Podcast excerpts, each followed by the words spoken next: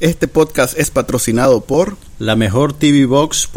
Todas las películas, series y lo que quieras ver en televisión sin pagar más. Mi cocina, el mejor lugar para almorzar en Bolonia, de Canal 2, 75 varas abajo, frente al parqueo del Hotel Europeo. Aquí no pasa nada, pero hablamos de todo.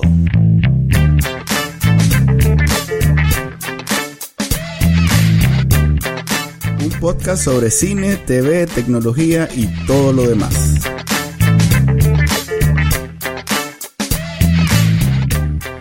Bienvenidos al episodio número 58 del podcast No pasa nada. Les habla Manuel Díaz y Juan Carlos a pie. Y esta semana vamos a hablar de qué películas has visto, Juan Carlos. ¿Qué película he visto? Mira, a propósito de que estamos en Halloween, este es nuestro episodio especial de Halloween. Únicamente. No, no es cierto. ok, el, hay una, bueno, quiero empezar por una película original de Netflix que vi casualmente anoche. Se llama I Am the Pretty Thing That Lives in the House. Es serio. Vamos a hablar de películas de Netflix. Estamos hablando de películas de Netflix por una buena razón. Es una buena película de miedo. Mira qué interesante. Ah, ¿Qué? ¿Qué pasó? Mira, está sumando cosas. ¿Qué es de Netflix? ¿Qué es de miedo? Eh, no sé, ¿qué más? ¿No te gustan las películas de miedo? ¿No? Ok, hablemos de una que esté en el cine. Ouija, el origen del mal. No sé, serio. a ver, hombre, hablemos de la A ver, hablemos del contador, que es tu película favorita de todos los tiempos. Pues no es mi película favorita, pero pienso que es la película que se merecía Matt Damon en la, en la última Jason. Ok, El Contador es la nueva película protagonizada por Ben Affleck de acción sobre un... A ver... Contador. Un contador. Que además... Que además es asesino a sueldo y contador... No, no, no es asesino a sueldo. No, es, contador. Es, un poquito confuso esto, pero sí, tengannos paciencia. Y eso es algo bueno. Espérate un momento. hay confusión por una trama. No, pero mira, mira, hay confusión por confusión y hay complejidad que son cosas distintas. Esta es compleja. Esta, sí, no, esta es confusa. no compleja. ok, el contador, interpretado por Ben Affleck, es un muchacho con autismo que tiene una habilidad prodigiosa con los números que lo convierte a lo largo de su, eventualmente en un gran contador, o sea, un profesional de la contabilidad, que además trabaja lavando las fortunas de grandes criminales internacionales. Pero además de eso, como él tiene mucha integridad moral, también se vuelve una especie de asesino justiciero o algo así. Entonces, un día, así como para enmascarar sus cuantiosas ganancias, su agente, que tiene un acento británico, lo manda a trabajar con un en una compañía de tecnología, inteligencia artificial, donde alguien está haciendo un gran defalco y de alguna manera todo eso se convierte en una serie de secuencias de acción y un romance con Anna Kendrick, que es como una, es una contadora, pero no tan super contadora como Ben Affleck. y Asumo que no te gustó, ¿verdad? Fíjate que me gustó, te voy a decir la verdad. Yo estaba matriculado con la película durante el primer tercio. Ok. Pero a medida que empezaron a meter más elementos y más subtramas, me parece que ahí ya, ya, ya, estaban ya estaban jodiendo conmigo, ¿me entendés? A ver, déjame explicarlo yo. Eh, esta es la historia de un contador excepcional en el sentido que eh, por ser autista, eh, el padre lo crió con mucha rigurosidad porque la madre los abandonó a, eh, su familia por ese problema del autismo. Y como el padre era un militar de abolengo, este, los crió con lo que él consideraba eh, la mejor forma de, alguien autista pudiera incursionar en el mundo normal, entre comillas. Ok, ok, aquí, aquí tengo, aquí tengo un argumento en contra de tu, tu uso de las palabras el mundo normal. No, por eso hice comillas en el aire. Ah, ok, hiciste comillas en el aire, okay. Acordate que la gente nos está viendo, no ve las comillas en el aire. Ok, por eso dije entre comillas. A ver, entonces, termina tu idea, termina tu idea. Ok, entonces, eh, la primera, el primer tercio es la introducción de este personaje. Exactamente, y me pareció muy bien. Ok, el, el, la segundo dos tercios, el segundo tercio y el tercer tercio, es como el episodio del día. Ajá. Lo cual, en realidad, que lo coincidimos cuando terminó, que parecía el, el piloto de una serie de. Parecía, exactamente. y después el más era el piloto. Va a ir a pues. seguir viviendo más aventuras, ayudándole a gente a lo largo del camino. Exactamente. como el increíble Hulk, o como Kung Fu, la leyenda. O, como cualquier otra serie que está El pequeño vagabundo. ahorita en Netflix, cualquiera de las de de estas series buenas es parecida. ¿Te acordás del pequeño vagabundo? Sí, claro, me acuerdo. Me hacía llorar cuando era Pero horrible ver eso. Ok, ok, entonces. a ver, eh, para mí, o sea, el como decís vos, el personaje y su historia la vendieron muy bien. Fue en realidad exitosa. Es un buen concepto. Correcto. Que se pierde en la ejecución, creo yo. No, este episodio no, no fue el mejor de todos, digamos. es como cuando ves un, no sé, una de las de Marvel. Ajá. Y si bien, eh, o puede, pongamos por ejemplo, una de las Iron Man, no sé cuál, no es tan buena como las otras. Okay. Vos, el personaje de Iron Man, lo le podés tener cariño, sabes que es bueno en lo que hace, eh, irías a ver otra película de él pero digamos que la 2 o la 3 no, fueron tan buenas. Ok. Algo parecido le pasó a Mira, me gusta que mencioné Iron Man porque el punto en el que esta película me perdió, donde yo dije ya, estos más están jodiendo conmigo, que, no, me, jodan, es cuando está la escena del papá, o sea, o sea la idea de que tenés a un muchacho autista que se convierte en un profesional y ese profesional además tiene una doble vida yo, yo me puedo matricular con eso. Me parece que puede ser una buena base para un thriller paranoico como los que hacían en los años 70, que eran buenísimos. Te estoy hablando de, de, de, todos los hombres del presidente, cosas así, ¿verdad? Entonces, eh, la escena en la que el papá, ¿verdad?, está con los niños y lo lleva en una selva tropical a que lo entrene un sensei de artes marciales. Ajá. Eso es como, como, como película de superhéroes. Sí, eh, tiene muchos elementos. O sea, ahí ya, o sea, ahí, ahí ya estamos en el terreno de la, de la fantasía. Y entonces, yo al principio la estaba tomando en serio, ¿me entendés? ok, puedo aceptar el drama familiar, la mamá que no acepta, el papá que se va a vivir su vida. Ok, puedo aceptar que este hombre también eh, esta trabaja para los, grandes carteles y todo eso, pero pero ya ahí ya, esa onda es demasiado, pues. pues Mira, o sea, creo que lo que trataron de es un problema de, tono de contarte es precisamente eso, como la crianza de él es, la es su excepcionalidad y ahí fue donde del a ver rozaron con el mundo de las películas de superhéroes y no lo supieron. Es que yo creo que es, un problema de tono. O sea, vos podés hacer una historia similar en un tono un poquito menos caricaturesco. La película se vuelve muy caricaturesca. Demasiado para su propio bien, ¿me entendés?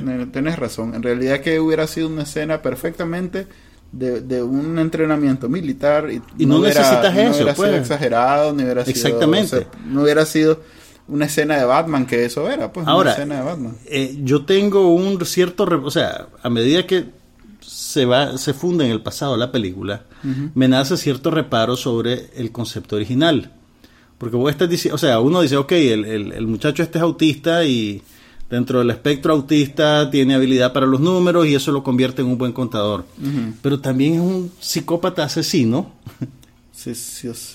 Sí. Es un sociópata. Sí, sí, sí. Y la película constantemente te hace énfasis en el hecho de que él, por su grado de autismo, no puede descifrar la, los mensajes, eh, la comunicación no verbal, ¿me entiendes? No puede leer las emociones en el rostro de la gente. Entonces, de alguna, de alguna manera la película te dice, hey, este maje, por su falta de capacidad para leer las emociones, eh, puede matar a sangre fría. Entonces, si yo tuviera un hijo autista, me sentiría un poquito insultado, te digo. Pues tal vez no ha coincidido nunca, o no sé si ha coincidido alguna vez un autista, además psicópata. No sé, habrá que preguntarle a un psicólogo. no, no, yo te estoy hablando dentro del rango, dentro del rango de la película. Lo que decir, pero, pero quizás sí sea común no, no, Quizás sí, no sabemos. Por favor, si ustedes tienen algún hijo autista. Mi interés, no es, no, estoy atacando ni diciendo que todos los autistas son psicópatas. Ahora, estoy pensando en que debe haber algún tipo de, en realidad que... Y en el fondo de la película, o sea, tiene también una gran contradicción. Si este maje, o sea, te hacen, te hacen énfasis en que el maje es un maje súper recto, es un maje súper moral, ok, si te vas a poner súper recto y moral y a matar a los malvados de la familia Gambino, ¿por qué no matas a tus empleadores de los carteles? Porque a los que le estás lavando el dinero, o sea... Sí, no, a ver, la moralidad de la, del personaje, este, no es, creo que esa es la mayor separación que tiene con el mundo de los superhéroes. No es esta moralidad unifacética donde, monofacética, perdón, donde la justicia está bien marcada y es claro y todo el mundo sabe que es y lo bueno todo el mundo sabe que es y ellos están pues quizás exceptuando Deadpool este él es eh, eh, todos los superhéroes son, en el fondo buenos, sí. no, no, se les ocurre hacer algo malo. Bueno, y sacamos de ese paquete Watchmen, porque Watchmen es otra ah, bueno, no, Watchmen es otra cosa. Pero por eso digo, este, esa es quizás la mayor separación porque es una moralidad bastante ambigua. En realidad que el imagen no está... menos que ambigua, confusa, creo yo. Eh, bueno. E incluso, mira, pero, pero pasa algo, o sea, todo, o sea, yo entiendo, yo, una película puede mezclarte eh, varios planos temporales. Aquí te van contando el, el, asunto de su infancia, el, su cuestión de asesino profesional, de, de, lavador de dólares profesional, Tenés además la subtrama de J.K. Simmons y la gente que lo está rastreando. ¿Será que fuera para esta película que J.K. Simmons se puso todo pompeado? No creo, porque solo sale de saco y corbata todo el tiempo. Y después tenés también la subtrama, bueno, entonces está toda esa subtrama que lo están persiguiendo por ese lado. Tenés encima la intriga de la empresa de alta tecnología, el romance con Anna Kendrick, el, el mercenario que anda como marginal a la trama que lo interpreta John Berntal que después ah, todo se conecta. Y después el, el punto de la trama en el que se juntan J.K. Simmons y él, es, yo no siento que lo barajen con gracia, ¿me entendés? Se vuelve... Se vuelve una mengambrea de okay, subtramas. Sí, creo que... ¿Podrías hacer la misma película sin J.K. Simmons? Probablemente. No, no porque es la conexión que tiene, eh, o sea, hasta ese momento te das cuenta que el hombre tiene una moralidad. Ok, ¿por qué J.K. Simmons tenía que chantajear a la gente, a la gente Medina para que la gente Medina hiciera su trabajo? Porque no, porque era información que no podía este, liberar así por así. Mm, sí, en realidad que... o sea, lo que te quiero decir es que toda la, o sea, toda esa nadie sabía, solo J.K. Simmons sabía de dónde venía la información. Y si él tenía que confiarle a alguien más esa información, era mejor si no era alguien que la podía simplemente... O sea, incluso ya viste que con esta gente Medina existió el peligro que la más pues lo, lo hiciera público. Pero eventualmente ella decidió no hacerlo público. Mira, yo creo que toda esa, esa acumulación de, de eventos, digamos, y de planos de acción hacen que personajes que pueden ser interesantes si los desarrollas más, simplemente desaparezcan. Por ejemplo, la... esto hubiera sido una excelente miniserie de 10 capítulos. O hubiera sido una buena película de menos de dos horas, Ajá, con un poquito menos de subtramas, ¿me entiendes? Correcto, pero eh, hubiera sido menos rica. Es que yo no sé, es que yo no. Porque yo Estamos peleando por adjetivos. Yo no siento, o sea, fue entretenida. primero, fue entretenida, pero en algún momento yo pasé del entretenimiento al, a la incredulidad. A, ok, ahora qué vas a hacer. No, ¿cómo vas a hacer eso? Me perdieron, pues. O sea, lo que te quiero decir, la película estaba simpática, me iba gustando bastante y hubo un momento en que ya me perdieron y ya después parecía que solo estaban jalándome las orejas, pues por joder. Ya, bueno. Eh, Vamos a ver si se compone el Contador 2. Ah, no, por supuesto que habrá. Eh, esa es la cosa. Esta película. ¿Le fue bien en la taquilla? No sé todavía, pero como referencia te puedo decir que en los lugares donde las, las piratean está bien pirateada. como ocho versiones de, de, es que tiene filmadas con cámara. tiene tiene cachimbiadera tiene balazo. Sale la muchacha sale la muchacha. y el muchacho es buena gente. Y además los actores son muy buenos. Mira por ejemplo una, una referencia. Pero John Bernthal que salía en Walking Dead y que se robó la, la serie de, de, Daredevil al punto que le van a hacer su propia serie solo por el efecto que tuvo su participación en Daredevil la segunda temporada. tuvo un papel menor. Sí. Ni siquiera es o sea, Anna Kendrick tuvo un papel Exactamente. menor también. Y la película Jake o sea, Simmons, o sea, tiene, un, elenco Exactamente. que podría ser un, un, Jason Bourne mejorado todavía.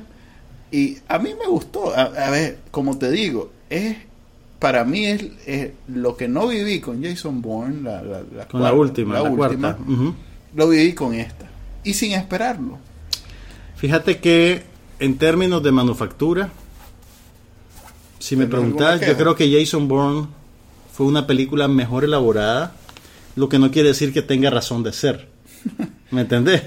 Pero eh, Jason Bourne a mí me aburrió aquí arriba. No, acaso no era bien, era bien simple. los ojos sí pasaron entretenidos, pero arriba se me dormí. Era, era mucho más elemental la narración, era más simple y lineal la narración en Jason Bourne. En esta podía... Pero esta no es una mejor película que Jason Bourne tampoco. Si acaso la metería en el mismo paquete. Ok, pero yo la meter, yo la pondría a nivel de Jason Bourne 3 o 2. no, no, jamás. A nivel de la última. No. bueno, vayan a verla y van a ver si es cierto. Vayan a verla y después pongan un tweet ahí diciéndonos si son Team Manuel o Team Juan Carlos. sí, seguramente. Pero o sea, sí, sí es una película entretenida Sí, a mí me entretuvo. Y este, creo que la, la, la no sé, eh, por los aguacates, la, la referencia al, autismo. Creo que es la segunda película después de Rainman donde el personaje principal es autista. Fíjate que sí, no me, pues no me acuerdo ahorita de ninguna otra. Que no sea documental, ¿verdad? Sí.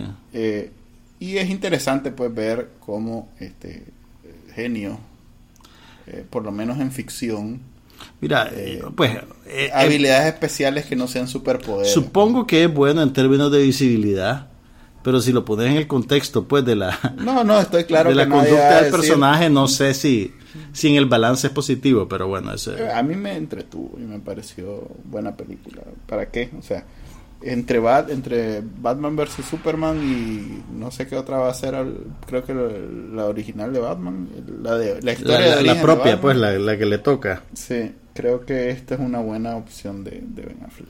Mira sin embargo la mejor película que pueden ver ahorita en el cine que vos no la has visto no me digas. sí se llama La Reina de Catwe y para gran sorpresa mía es una película de los estudios Walt Disney de esas que producen con actores de carne y hueso para el público eminentemente familiar. ¿Eh? ¿De qué estás hablando? Te estoy hablando de La Reina de Catwe, la, otra película que estrenaron el jueves pasado. Pero mira qué interesante. Es una película dirigida por Mira Nair, que es una directora originaria de la India, que estuvo nominada al Oscar de la Academia por una película que se llamaba Salam Bombay, en, creo que fue como en el 88 y que lo, pues para el, para el mercado norteamericano fue una novedad porque te retrataba de una manera muy vívida eh, la vida en los barrios pobres de Mumbai, de Bombay, porque como se llamaba la ciudad en aquel entonces. Entonces, esta, esta mujer ha tenido, hizo algunas películas en Estados Unidos, en Europa, se volvió una directora, digamos, de corte internacional. Pero con esta película se siente como que está volviendo a sus raíces. Mira, la película eh, cuenta una historia de la vida real, basada en la, historia de una muchachita de Uganda, de un barrio pobrísimo, que se convirtió en maestra internacional de ajedrez. Entonces tiene todos los ingredientes del drama deportivo inspirador. Sin embargo, la mirada que esta mujer tiene para registrar la vida cotidiana de la gente que vive en pobreza extrema es hace que tenga, digamos, mucha más sustancia que la usual película de Walt Disney para su público familiar, ¿me entendés? Eh, y, tiene un equilibrio entre, entre mostrar, mostrarte la dureza y, digamos las cosas que redimen el día a día para la gente que vive en estas condiciones. Mm. Y además... un esfuerzo de Walt Disney de meterse a... yo creo están apelando al público internacional, al mercado internacional, seguramente. Sí, pues no está esta película no, la veo teniendo éxito en Estados Unidos, pues la historia de una... Pues la están, la están distribuyendo en esta... Mira... Menos en el mundo, en el género familiar. Pero toma en cuenta lo siguiente, tiene dos actores de alto calibre. Eh, tenés a Lupita Nyong'o, la que ganó el Oscar por 12 años de esclavitud. Mira, déjame que te, puedo decir. Tenés a Lupita Nyong'o, que ganó el Oscar a Mejor Actriz de Reparto por 12 años de esclavitud.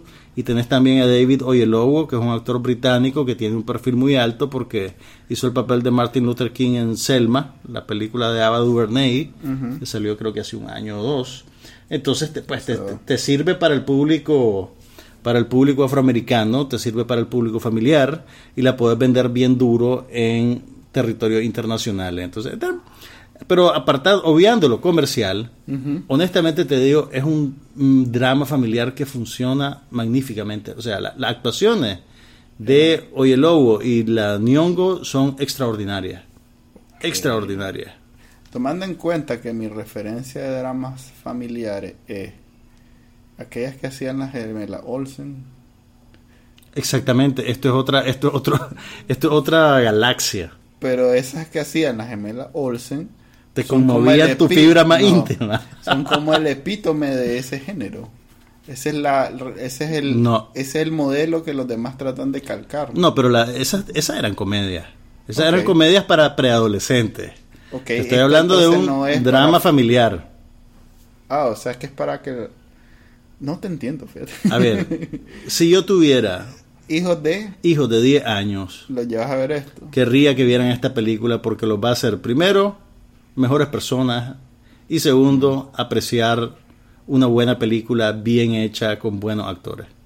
Es una buena película. Yo sé que no la va a ver, pero a ustedes les puede interesar. Está ahorita en los cines. Te va a hacer pensar, pues, si tienes 10 años. No te va a hacer pensar, te va a hacer sentir. Ah. Y te va a hacer conocer una realidad que probablemente si sos de la clase media no la conoces muy bien. Y como no la conoces muy bien, es fácil, digamos, de distanciarse de ella. A pesar de que aquí en Nicaragua probablemente estamos como a nivel de Uganda. sí. No, o sea, lo, que, lo, que, te enseñan de las vicisitudes que pasa esa gente son cosas que pasan en barrios aquí de Nicaragua, de cualquier lugar, ¿me entendés? Simplemente pues que están ahí seguramente pues ya están separados por la pantalla y eso te hace es, fácil a veces decir eso no pasa aquí, pero sí, todo lo que sale ahí pasa aquí. Sí, no, además que aunque sea la misma pobreza, este como es en el cine y es diferente, uh, pues ya. Pero pero por eso te insisto, es, interesante cómo la película te lo presenta sin primero sin idealizarlo y seguro sin y segundo sin romantizarlo, ¿me entendés? sin hacer lo que sea una cosa como folclórica, como eh, sí son pobres pero son felices, no, o sea, e, es, un retrato bien, eh, bien balanceado, siento yo. Ok. Ok. ¿Qué más hemos visto en el cine en los últimos días? ¿Cuál fue el Bueno, fui a ver Ouija el inicio del mal, el origen del mal. Vayamos para atrás mejor y hablemos de No, no, no, te lo voy a decir rápidamente. Te lo voy a decir rápidamente. Tienes dos segundos. Para el beneficio de nuestros oyentes. No vayan a verlo.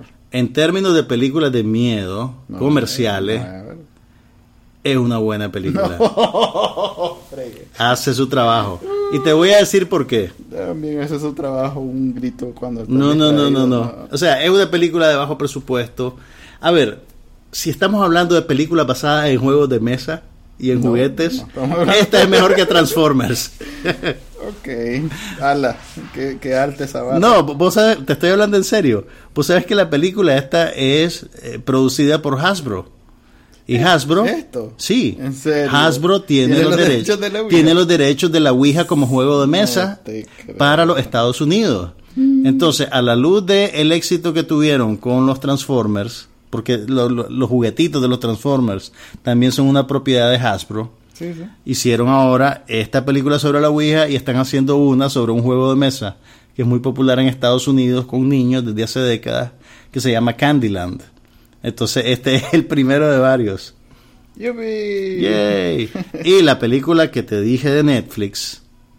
Ajá. Ok, es una película, mira qué interesante o sea, es como el extremo opuesto a Ouija.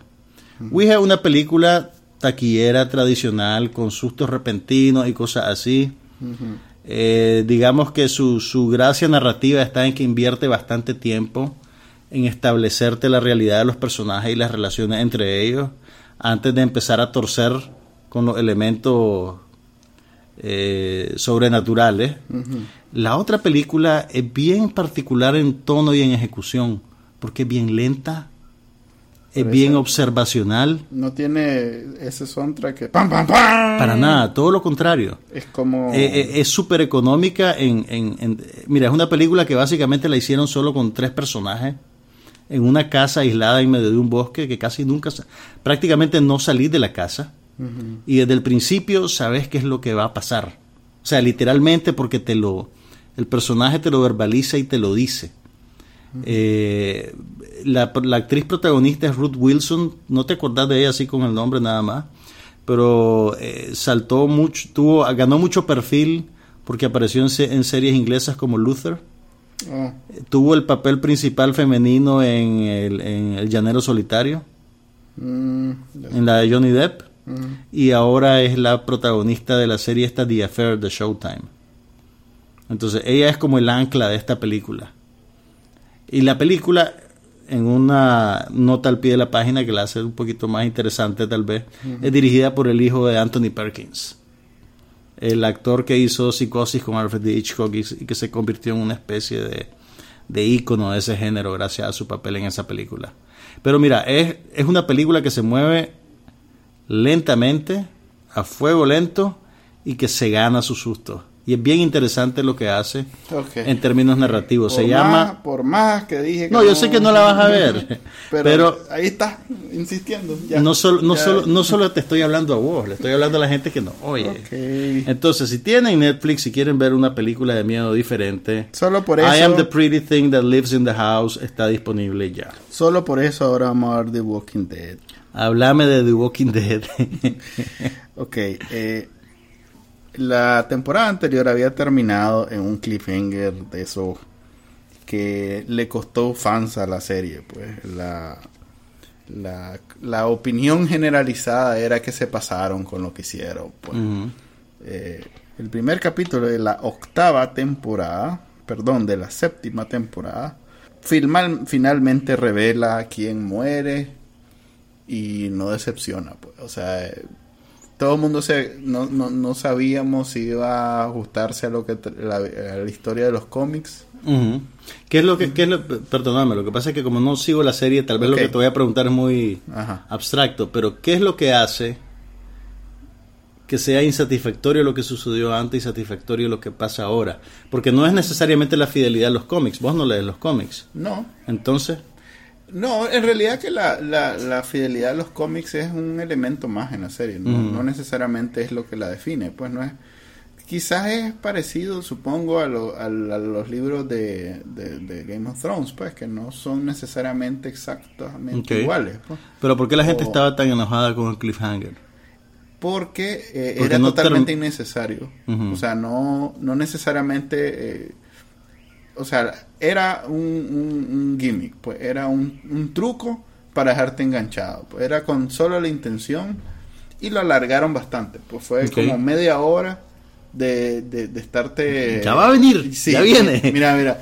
Porque, esa puerta. Imagínate la escena. Está, introducen a, a, un personaje nuevo. El de Harry Dean Morgan. Sí, el, nuevo malo, pues. Cada, cada temporada ha tenido como un malo diferente y van y han ido en ascenso. Pues. Eso suena como un videojuego, más. que cada nivel tiene un jefe al final y el jefe es cada vez peor. Lo que pasa es que como al final siempre mueren los malos.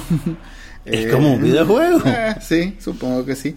Pero eh, a diferencia de un videojuego, este, los buenos mueren también y mueren en cantidades industriales. Pues. Claro. Entonces, y, no necesariamente... Eso, viene con el territorio lleno de zombies sedientos de carne Pero fíjate que eh, es, en realidad llamativo como después de las primeras temporadas, el verdadero problema en la vida de, de Walking Dead no son los zombies. Eso ya está como bien controlado son los otros seres humanos. La competitividad, la envidia, la mentira. No, la rivalidad. ¿Qué tan bajo puede llegar el ser humano? Y cada vez para sobrevivir. Y cada vez encuentran más espacio eh, abajo de donde estaba en la temporada anterior. Okay. Y vos ves, eh, hacen mucho unos, una especie de collages donde te presentan a los personajes como empezaron, a los que han durado. Pues. Y cómo, han evolucionado y en realidad que es llamativo que empiezan, todos van para mal. Empieza con una barbita aquí una manchita aquí en la cara y de pronto ahorita los ves todos sudados con babeado. Eh, hay incluso un gif eh, bien este que se hizo famoso después del primer capítulo de la séptima donde el, personaje principal saca un gran poco de moco así en lo que está oh, no. Eh, ok, el nuevo, el nuevo personaje, el nuevo malo, interpretado por Jeffrey Dean Morgan, que ha salido en todas las series buenas de los últimos dos años, eh, incluyendo The Good Wife. ¿Mm? Este, este Men?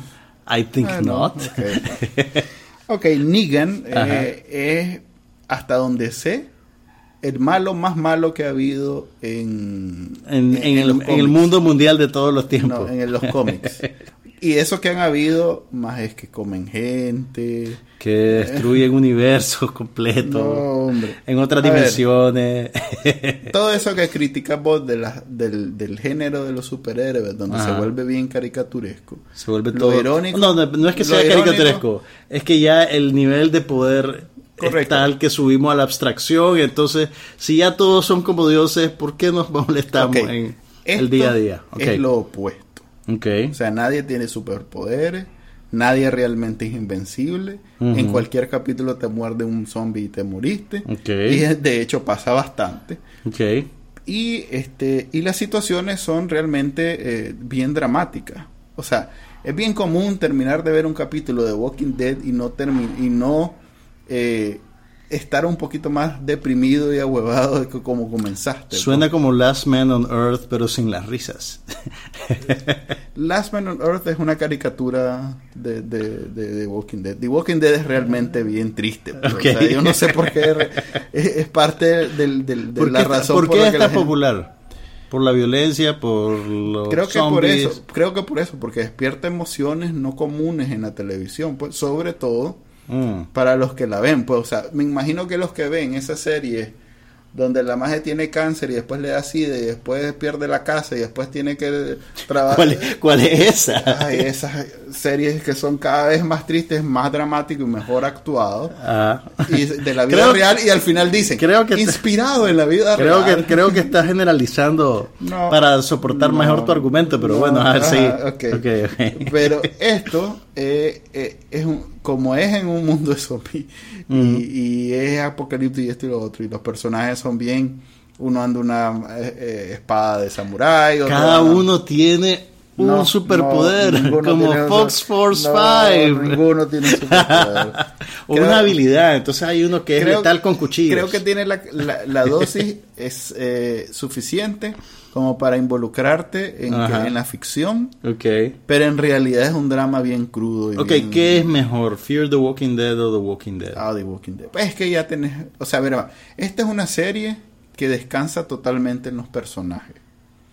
O sea, lo que pasa en, en, los episodios okay. es hasta cierto punto eh, irrelevante. Porque vos solo estás pendiente de los personajes. Pues a diferencia de series, no sé, como. Eh, mm, eh, este que estás pendiente de la trama, o sea, correcto, la trama es más importante que, pues, que donde lo que está pasando eh, con el, personaje, pero aquí es si sobrevive, cómo sobrevive y qué episodio en su vida le pasa, pues. Entonces mientras más tiempo tenés de más tiempo invertís en la vida de cada uno de estos personajes, más cariño le más resentís cuando te los matan. Así es. Entonces entonces, por, pero, pero, pero, pero desde que empezás la serie vos estás claro de que esas son las reglas de ese universo. No es ningún universo, en realidad es un es Pues de ese, de ese plano ficticio, ¿me entendés?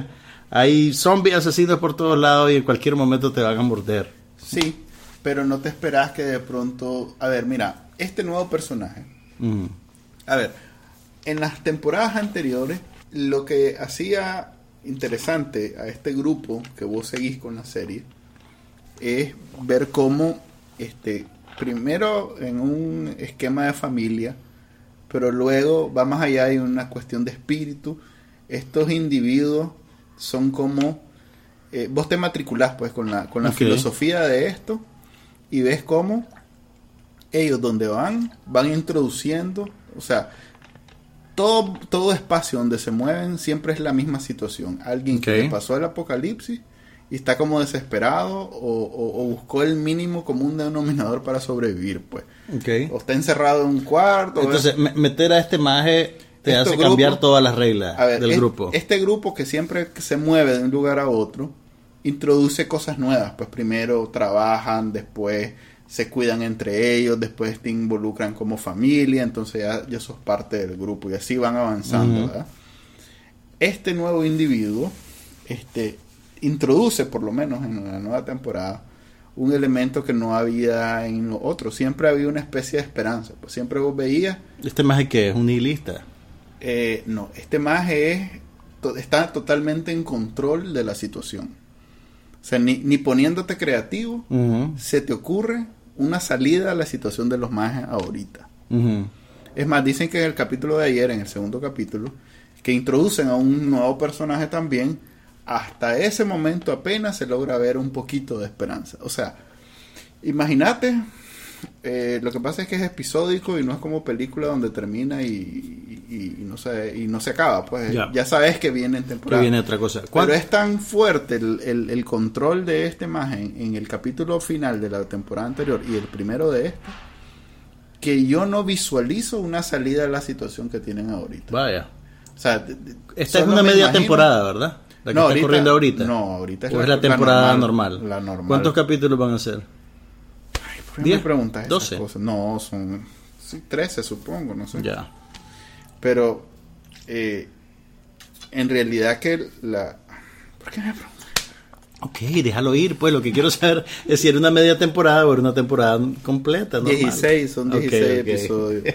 este, te eh, pregunto porque vos sos el experto en The Walking no, Dead. No, no me sé, no, me sé cuánto, ni qué temporada es, ni cuántos episodios son. Es la octava. whatever, es la séptima. Ok, ahorita vas por el, es el segundo de la octava temporada. De la séptima. De la séptima. Sí. Pero eh, dicen que el nuevo... Eh, no lo he visto. Ahorita que llegue supongo que lo voy a ver. está esperando el otro. Pero dicen que ya con este nuevo personaje que están introduciendo se ve un poquito la luz porque en el episodio, o sea, eso sí estuvo bueno. Cómo desmoralizar, al, en serio desmoralizar al grupo original en la serie. Pues, y ganarse el ser el malvado más malvado que ha existido en toda la serie de televisión. Ok, hablemos ahora de otra serie que está también apelando a convertirse en un fenómeno. No sabemos si lo va a conseguir. Mm. Estamos hablando de la nueva serie insignia de HBO, se llama Westworld y está basada. Está, ¿Vos alguna vez viste la película? No. Ok, te voy a contar. Que había una película hasta que Michael Crichton, que es casualmente el que escribió el libro de Jurassic Park, sobre el que Spielberg hizo la película, eh, dirigió a finales de los 70 o mediados, de, no, mediados o principios de los 70 una película que, se, que él mismo la escribió que seguía la misma premisa se llamaba Westworld y Jules Brenner, ¿sabes quién es Jules Brenner, verdad? Ok, Jules Brenner, que es un gran actor que se especializaba en interpretar eh, personajes del viejo oeste, era, digamos, el robot estrella de este parque de diversiones para adultos, donde si vos querías vivir la fantasía de estar en el viejo oeste, eh, llegabas ahí a pasar el fin de semana y hacías lo que quisieras, te convertías o en un villano, o en un bandido, o en un héroe de sombrero blanco, y Yul Brynner era uno de los personajes de este parque de diversiones. Eh, de hecho, en la película original, el parque de diversiones tenía como tres áreas. Entonces tenías un mundo que era Westworld, donde se desarrollaba casi toda la trama, un mundo que emulaba la Roma antigua, y un mundo que creo que era una cosa futurista. el tercero no me acuerdo muy bien qué era. Pero entonces era entonces el personaje principal era un ejecutivo que era interpretado por Richard Benjamin. ¿Te acordás de Quark?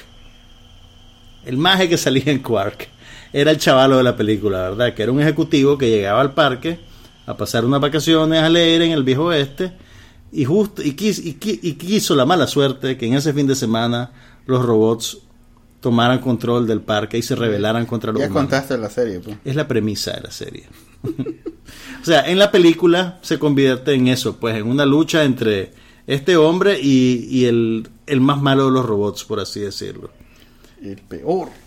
Entonces, ahora eh, los creadores de la serie de HBO Westworld agarran ese concepto, se concentran en el mundo del oeste y están armando pues una nueva serie. ¿Qué te ha parecido la serie? ¿Por dónde vas? Voy al día. ¿Vas al día? Porque yo voy un poquito eh, atrasado. Bueno, el de ayer no lo vi, pero... Ok, yo solo, creo que vi dos o tres capítulos nada más. Ya, van cinco, eh, el de ayer fue el quinto, creo. ¿Qué te parece? Siento que es demasiado eh, pretenciosa, es la palabra. No, está tan interesante. Pues. O sea, sí plantea eh, como debate bien, bien moderno sobre la, eh, la inteligencia artificial. Pues, ¿quién iba a decir que una película de los 70 hoy en día iba a ser tan actual? Pues?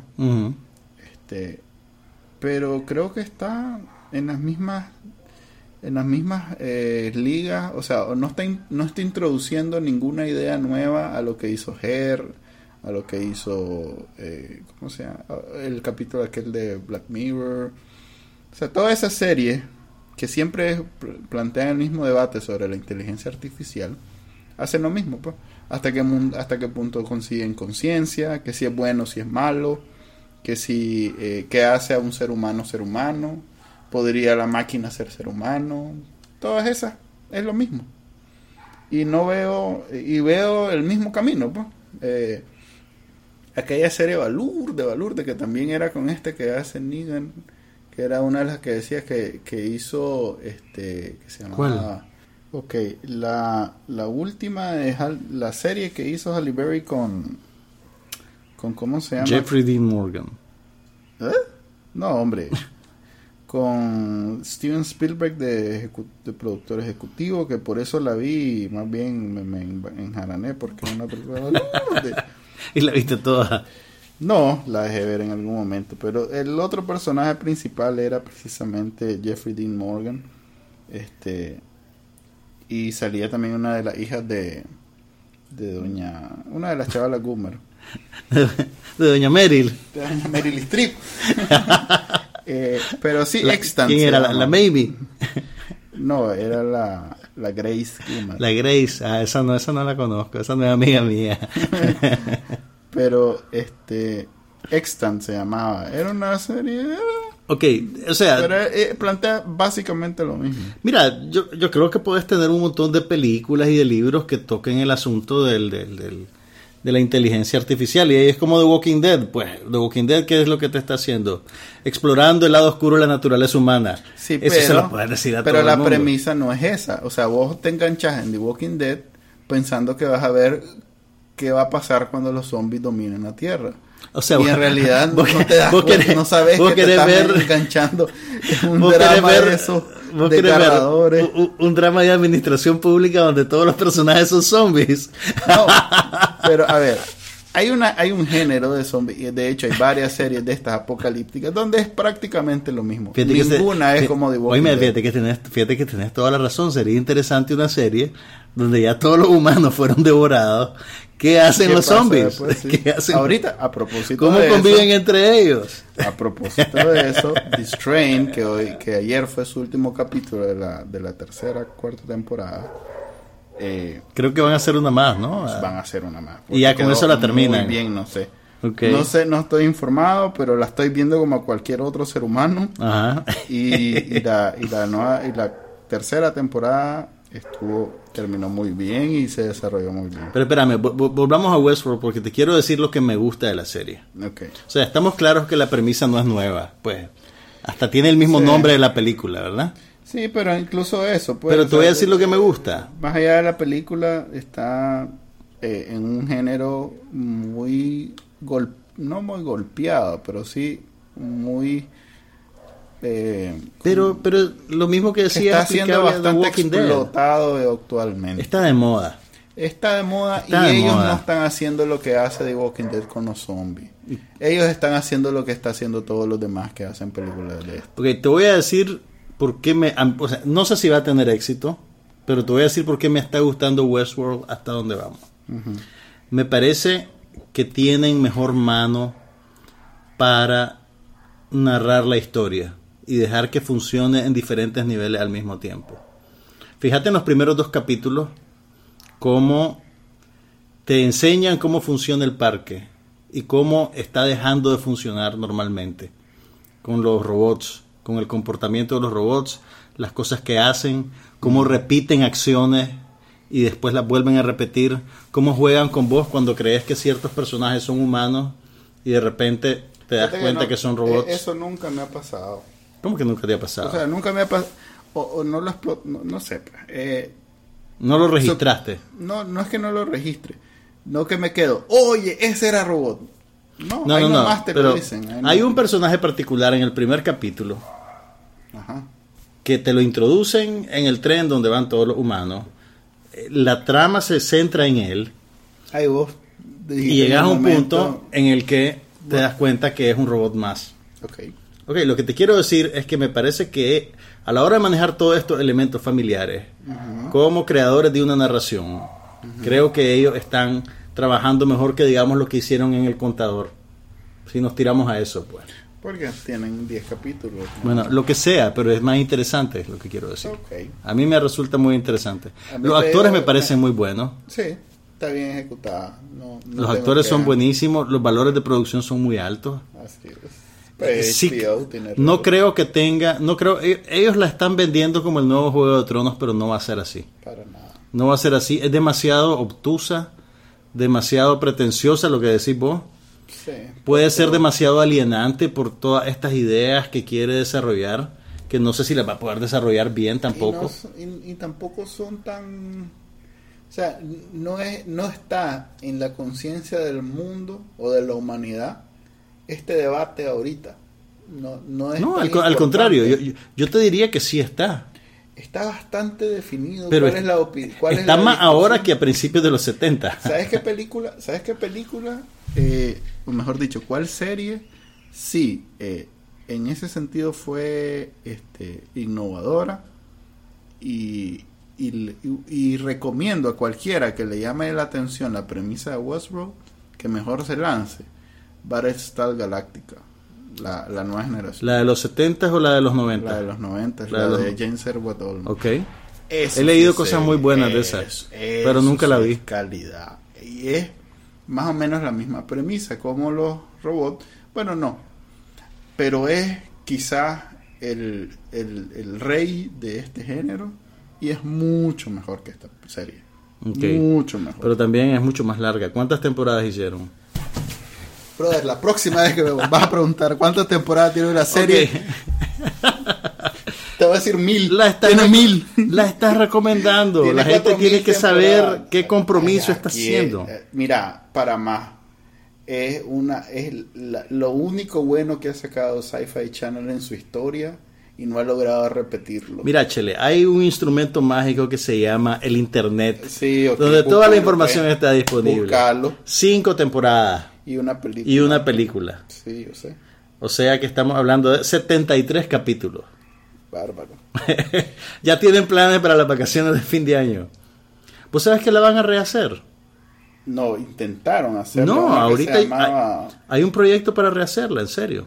Estoy ah, casi seguro. Es que, como te digo, Sci-Fi Channel...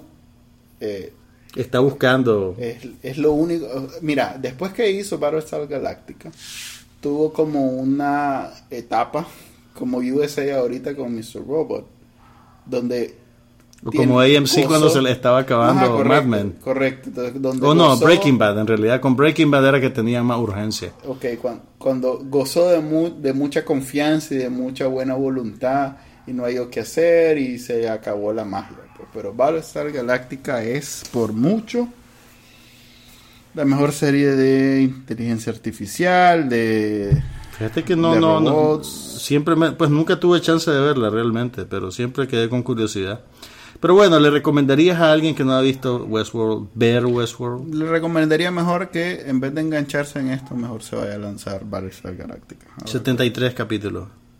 Eso es una, en una temporada. Tomalo como que la cancelaron después de la primera. ok. Mira, te digo, fue de las primeras series que yo logré ver ya en internet con, con ¿cómo se llama? Con, en binge watching, pues. Ok. Y no era nada no, me costaba nada lanzarme 3, 4 capítulos en una noche. Pues. Así, o sea, yo me la lancé tal vez en unos 3 meses. Toda, completita. Y fue una experiencia muy agradable. Pues. Ah, bueno, lo que están queriendo hacer ahorita es una película para el cine.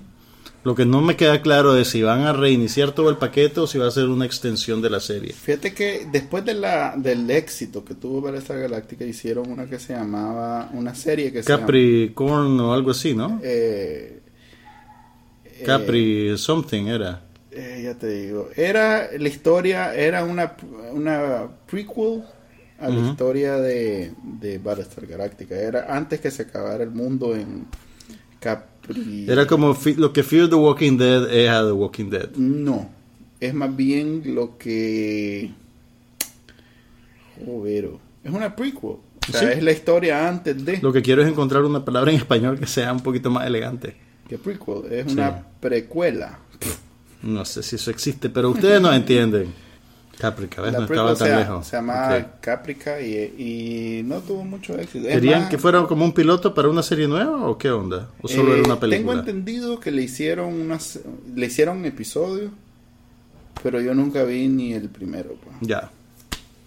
O sea, no, no. Es que eh, la gracia de Battlestar Galactica eran los actores. Pues. Muy buena. Ok, entonces ahí está Westworld en HBO, es su nueva apuesta para tener una serie evento. ¿Sabes a cuál me recordó? Al, The Leftovers. Ok, no, no, no he visto nada de The Leftovers. Que va a tener una temporada más nada más. va a terminar en tres. Gracias a Dios. ¿Vos la viste, sí? Voy al día. Ok. Es, frustrante, es una serie frustrante. Eso no es necesariamente malo, depende de la serie. Por eso. Pero bueno, yo sí les recomiendo verla. Eh, vamos a ver cómo se desarrolla. ¿Qué más viste? ¿Qué más hiciste? ¿Qué más supiste esta semana? Bueno, The Strain, voy al día con The Strain, es muy bueno, se les recomiendo. Eh, también estoy viendo The Fall, la tercera temporada. ¿La tercera? Ay, no he visto la segunda. Le he visto dos capítulos. ¿Viste Black Mirror? No. Netflix puso ya su... Sí, sí, sí. Lo que viene a ser la tercera temporada de Black Mirror. Y vi también la gran... ¡Ah, Black Mirror! ¿Viste la primera? ¿Las primeras dos? Sí. Ah, ok. Pues, una serie rara, pero. Es una serie buena. No te cambia la vida, pues. pues. Es de lo más interesante que se está haciendo ahorita. Me gustaría haber visto algo para poder platicarlo, pero. Elementary está de nuevo. Es una serie sólida. Este. Después. Como decimos, no te cambia la vida. No me cambia la vida, pero es muy agradable verla. Este Todas estas series de, de superhéroes estoy por descartar. ¿De qué? Sobre las de superhéroes. ¿Por qué? Pues si te gustan. Sí, pero... Ya llegaste a un punto de saturación. The Arrow está... Ya había en la temporada anterior ya eh, la base fuerte que tenía de fans ya la abandonaron. Okay. Entonces estaba buscando una identidad eh, nueva eh, y está cancaneando. ¿Qué pasó con Luke Cage? ¿La terminaste? Ah, no. Eso es Marvel. Okay. Ahí estamos bien. Ahí en realidad que Marvel tiene. Es más, Agents of Shield, que es la serie abierta, pues en televisión abierta de Marvel. Está bien, está. Pero vos me habías dicho que estaba como perdiendo gas, ¿no? Eh, no, te dije esa de la WB, del, pues de esta de, de las DC Comics. Sí, de las DC Comics. Eh, Flash igual, está rara, eh, pero es Mira, es un drama bien adolescente, pues es más... eh, cómics. pues sí, eh, cómics. Eh, eh, le ponen más atención... A ver, para darte una idea. Eh, cómics. está dividido entre el conflicto sentimental con la... Con es como Spider-Man y Mary Jane. Correcto. Está dividido entre el conflicto sentimental y las peleas con los super mal, supervillanos. Con los supervillanos. En donde siempre... Eh, hay un, hay una, hay un periodo de donde pierde el bueno, pero a veces es por razones absurdas. Eh, precisamente por respetar la fórmula, pues. O sea, como Flash no puede eh, vencer al malo en la primera media hora porque se acabaría, porque se, acabaría el, capítulo, tienen que pasar eh, problemas. Exactamente. Y como no tiene, derrota. Como no hay para no es como Agents of Shield mm, donde hay un, montón de gente, un montón de problemas. Pero más allá eh, hay un hay un mundo al, otro lado, o sea, pueden hacer por ponerte un ejemplo. eh, como se desarrolla después del, de Agents of Shield de esta temporada, se desarrolla después de la Civil War de, de los Avengers. De los Avengers. Okay. Toda esa trama eh, grande eh, explica mucho lo que está pasando en, el, en, el, en lo chiquito. Pues. Okay. Y entonces es una salida, es un escape. pues no, no, se tienen que... Que también había un poquito de eso en Luke Cage, había referencia a lo que había pasado en Nueva York. Exactamente. Entonces es un escape donde eh, lo pueden ocupar eh, y no se ve ridículo. Mientras que en Flash, como está contenido en sí mismo, se ve ridículo que, que este chavalo que está preocupado porque la novia no le, hizo una cara y entonces, ah, ¿será que está peleada conmigo? Pues, vamos a ver qué pasa. De 15 años. Vamos a ver qué pasa con el nuevo Spider-Man, que también va por esa línea. Va a ser otra historia de origen. va a ser como el más, más chaval. Pero es Marvel. Marvel tiene muy bien este dividido eh, eh, eh, todas esas cosas. Pues mientras que estos Warner Brothers, en todo, tienen a su cargo la salvación del mundo. Entonces es absurdo porque Superman salva al mundo. Pero Flash en, en su barrio salva al mundo también. ¿Me explico? El mundo eh, necesita que lo salven bastante. Mientras que Luke Cage solo salva, ¿cómo se llama? A Harlem. Mira, el... Ok, hablando de, de, tecnología, ¿qué significa la muerte de Vine? Explícamelo. Oh. ¿Por qué debería de importarnos? ¿Debería de importarnos del todo? No. Ok. Mira, ¿seguís a alguien que hace Vines? No. Ah, pues Porque soy un adulto. No, no, hay, hay uno. mira. Ok, primero explícanos qué es Vine. Vines es una aplicación o un servicio que salió no sé cuántos años atrás en donde grababa videos de 6 minutos, de 6 segundos. Eso es. Entonces podía ¿Te acuerdas de aquella película que hizo este ¿Cómo es que se llama este maje de, los primeros Iron Man? Eh, Favreau. John Favreau. John Favreau. Aquella película que hizo de Chef. Sí, sí, sí. Donde el Chatel hizo un videíto donde grababa eso. Ah, claro, sí, sí. Entonces vos podías grabar un segundo, detenías otro segundo. Entonces eh, se, hicieron cortos de seis segundos, muy ocurrentes, muy chistosos, donde se creó toda una industria que ahora se ha extendido a Instagram, a, Snapchat ahora. O sea que Vine es víctima de su propio éxito. Probablemente. Eh, más bien es víctima de ser propiedad de Twitter. Twitter, compró. Sí, Twitter es dueño de Vine. Ok. Y por lo tanto, como Twitter está en, una crisis de identidad bien fuerte ahorita, eh, es normal que sus Y también una crisis económica, ¿no? Las pérdidas son bien altas. y en el contexto de esas pérdidas están cerrando Vine. La crisis de la identidad viene por la crisis económica. Pero es una crisis de, de, por culpa del mercado de, acciones. En realidad no es una crisis real. O sea, Twitter, si lo separas de, del mundo de Wall Street y, y, lo ves como un negocio independiente, es sostenible. Pero ha tenido problemas para incrementar su, sí, su membresía, ¿no? Sí, pero eso no es un problema hasta que se convierte en la moneda con la que juegan los inversionistas en Wall Street. O sea, te lo pongo de esta manera. Eh, Wall Street invierte en un negocio parecido a Facebook. ¿Ya? Y mientras Twitter más se separa del concepto de Facebook, más se vuelve menos deseable para los inversionistas. y baja sus acciones y como bajan sus acciones se convierte en un negocio no viable. Y entonces el problema es que nadie lo quiere comprar, que sería la otra salida porque ellos se quieren vender alto. En realidad que son influyentes, o sea, Twitter es influyente al punto que eh, Donald Trump puede ser elegido presidente de Estados Unidos. Por las barbaridades que pone en Twitter. Por la, única razón es por Twitter. Sí. Entonces, a, ese nivel de influencia, ¿eh?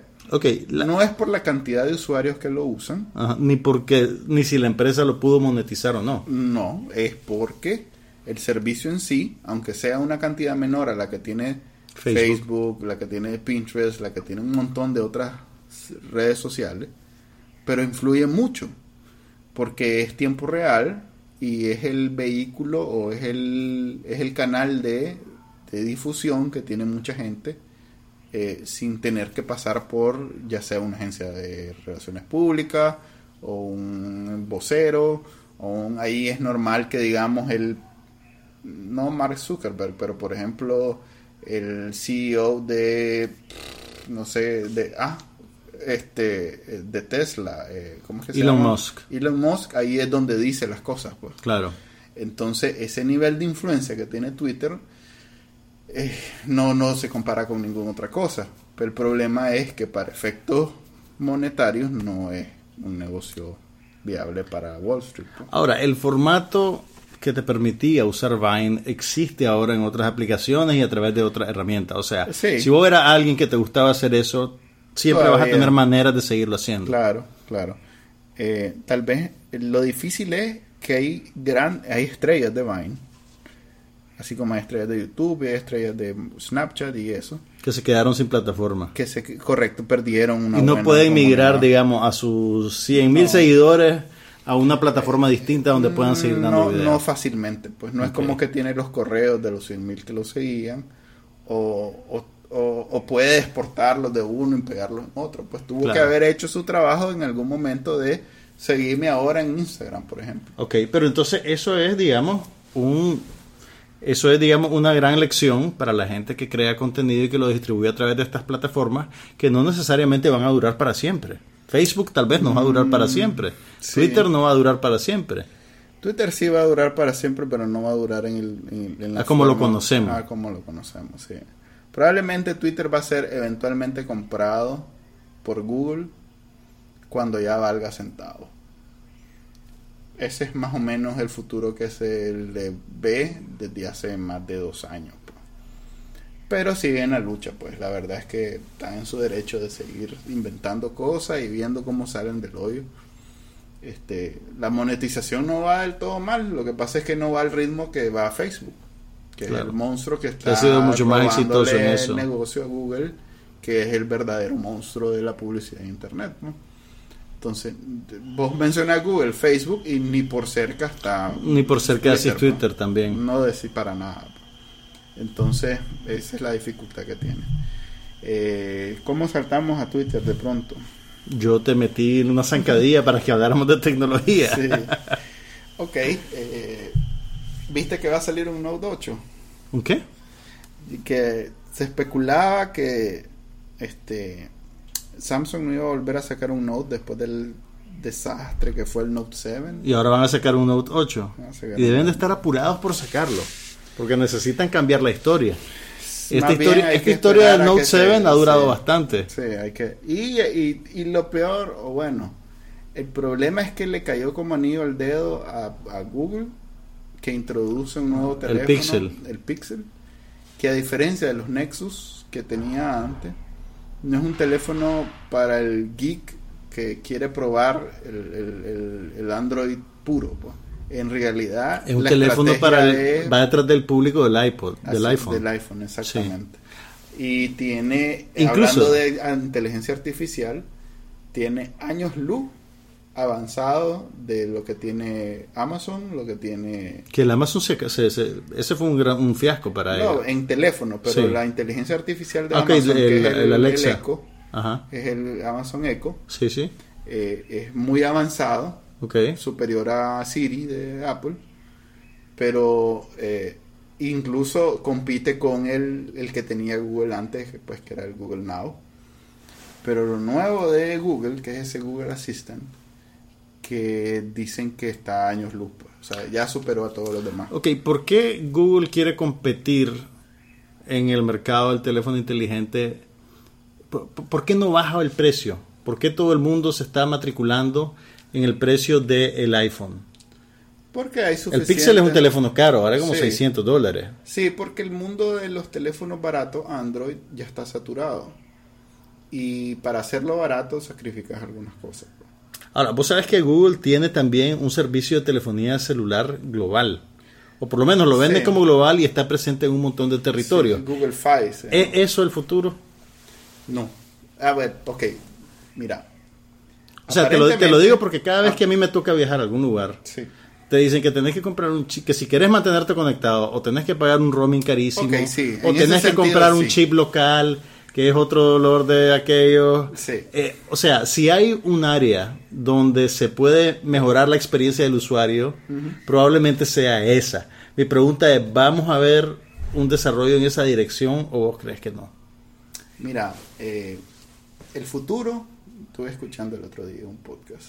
El futuro va a ser más futurista de lo que creemos. No, el futuro, va a ser una red eh, bastante parecida al P2P, en donde las velocidades van a ser muy altas, donde vamos a usar las, las, frecuencias que usaba la televisión antes, la televisión análoga. La televisión análoga, que es muy accesible y vamos a poder de punto a punto, pues. O sea, los nodos van a ser tu teléfono, va a ser un nodo del teléfono del vecino y así, así, así, de manera que las velocidades van a ser muy altas.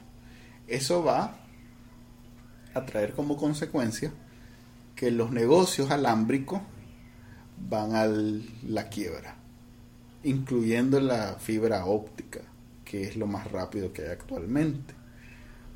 Eso explica por qué los proveedores en Internet, los grandes, ATT, este, eh, Verizon y Comcast, están abandonando el negocio de los alambres, de, los tubos, pues, por donde pasa la información, y comprando, a propósito de eso, ATT acaba de comprar Warner Brothers, y comprando eh, propiedades de contenido. Porque ve más futuro en el, en el contenido que en la simple transmisión de datos. ¿Y cómo vas a ver tu, ese contenido 4K? Como te digo, o sea, va a ser, esa señal. Sí, el, el 5G que ya se está probando es el primer paso hacia ese eh, esa conexión inalámbrica de gigas, pues, ya ilimitada, ya donde no hay ninguna, eh, o sea, ahorita el 3G, a ver, ahorita el Wi-Fi es lo más rápido que hay inalámbricamente. Esto va a ser más rápido que el Wi-Fi, para que te des una idea. Entonces, y no está muy largo, pues está a 5 años. Ok, si vos querés ver televisión en 4K, Netflix tiene contenido en 4K. Sí, para Pero para verlo tenés que tener, según lo que ellos te dicen oficialmente, Tres cosas, 20 ¿eh? gigas de conectividad. Tenés que tener una conexión rápida, tenés que tener un dispositivo que lo aguante y tenés que tener además... La televisión 4K. Por eso, un dispositivo que lo aguante y tenés que tener además un plan arriba. Que pagas, que pagas un poquito más. Que pagas un poco más y además el, el contenido disponible en 4K es como esto. Exactamente. Pero a eso, es lo que quiero ir. El, el 4K, por ejemplo, que la industria pretende que sea el nuevo estándar. necesita tanto ancho de banda así. ¿Esta otra tecnología va a poder soportar ese tipo de cosas? ¿O van a haber códex de compresión que van a permitir que puedas acceder a eso? Eso los códex de compresión. Eh, mira, eh, más allá del video que después del 2K es muy poco lo que notas de diferencia. Claro, por los límites del, del, ojo. del ojo humano. Sí, sé que de todos modos no es como que te estás perdiendo mucho porque tu teléfono, porque tu teléfono, tu, tu televisión no es 4K. Eh, en realidad es porque todo va a estar conectado. Lo cual es un problema si tomas en cuenta que hace una semana este, un, ejército de robots desca, descachifuruló un, proveedor de DNS y el ejército robot estaba compuesto de aparatos de la casa, electrodomésticos que estaban conectados. El Internet de las cosas le pasó la cuenta a la costa este de Estados Unidos. Votó a... ¿Quiénes fueron? ¿A quiénes votaron? ¿A Twitter? ¿A Amazon? Votaron a una cosa que se llama Dynamic en no sé qué. DNS. Y el, el secreto mm, más o menos guardado de Internet era que esta empresa maneja... Es que hay siete grandes servidores de DNS, siete o ocho, algo así, que son la referencia cuando vos te IPs en la computadora, netflix.com, eso se convierte en IPs, en número IP. Y hay un número limitado de servidores en el mundo que se encarga de traducir esas direcciones a números. Entonces, si vos botas uno de esos, hay un gran pedazo de internet que se cae. que se convierte en inaccesible a menos que te sepas el número IP. Y nadie se sabe, nadie se sabe el número de IP. Así como ya no te sabes el teléfono de nadie. nadie sabe el teléfono, ni el número IP, ni nada. Entonces se cae el DNS y se cayeron, no se cayeron realmente, pero no había manera resultaron inaccesibles para mucha gente. Resultaron inaccesibles un montón de servicios y servidores que no se sabe ciencia cierta cuánto, porque esa es otra cosa. Y a la fecha nadie sabe. Nadie anda diciendo quién es el que usa ni por dónde se va. Y a la fecha nadie ha dicho fui yo, fue mi grupo, fue, anónimo, fue ISIS. Nadie sabe quién fue. Nadie sabe quién fue. Fue un ruso. Y el que, sabe no lo dice. El, el, creador del programita fue un ruso, pero lo liberó en el dark web y entonces dice precisamente como lo liberó, su defensa es que lo pudo haber usado cualquiera. Aunque pues el principal sospechoso sea él mismo. Pero en realidad lo que hicieron fue eso, pues agarrar el montón de licuadoras conectadas a internet y a todas esas licuadoras las mandaron a ese, a ese servidor a preguntarle cosas mil veces por segundo. Voy a hacer una pregunta que va a delatar mi avanzada edad. ¿Para qué quiero que mi licuadora esté conectada al internet? Estoy, usando la licuadora como ejemplo, pero en realidad son routers, son refrigeradoras, son el problema es que todos esos aparatos no están pensados con protocolos de seguridad, ni que alguien venga y les cambie la clave, ni que nada. O sea que poder ver, vamos a ver probablemente cambios en la industria, en la programación de estos aparatos, para que estas cosas no pasen. Mm, ya es demasiado tarde realmente. O sea, ya hay demasiadas cosas en el mundo mal hechas que son fácilmente apropiables. O sea, esos ejércitos de robots es bien fácil tener uno.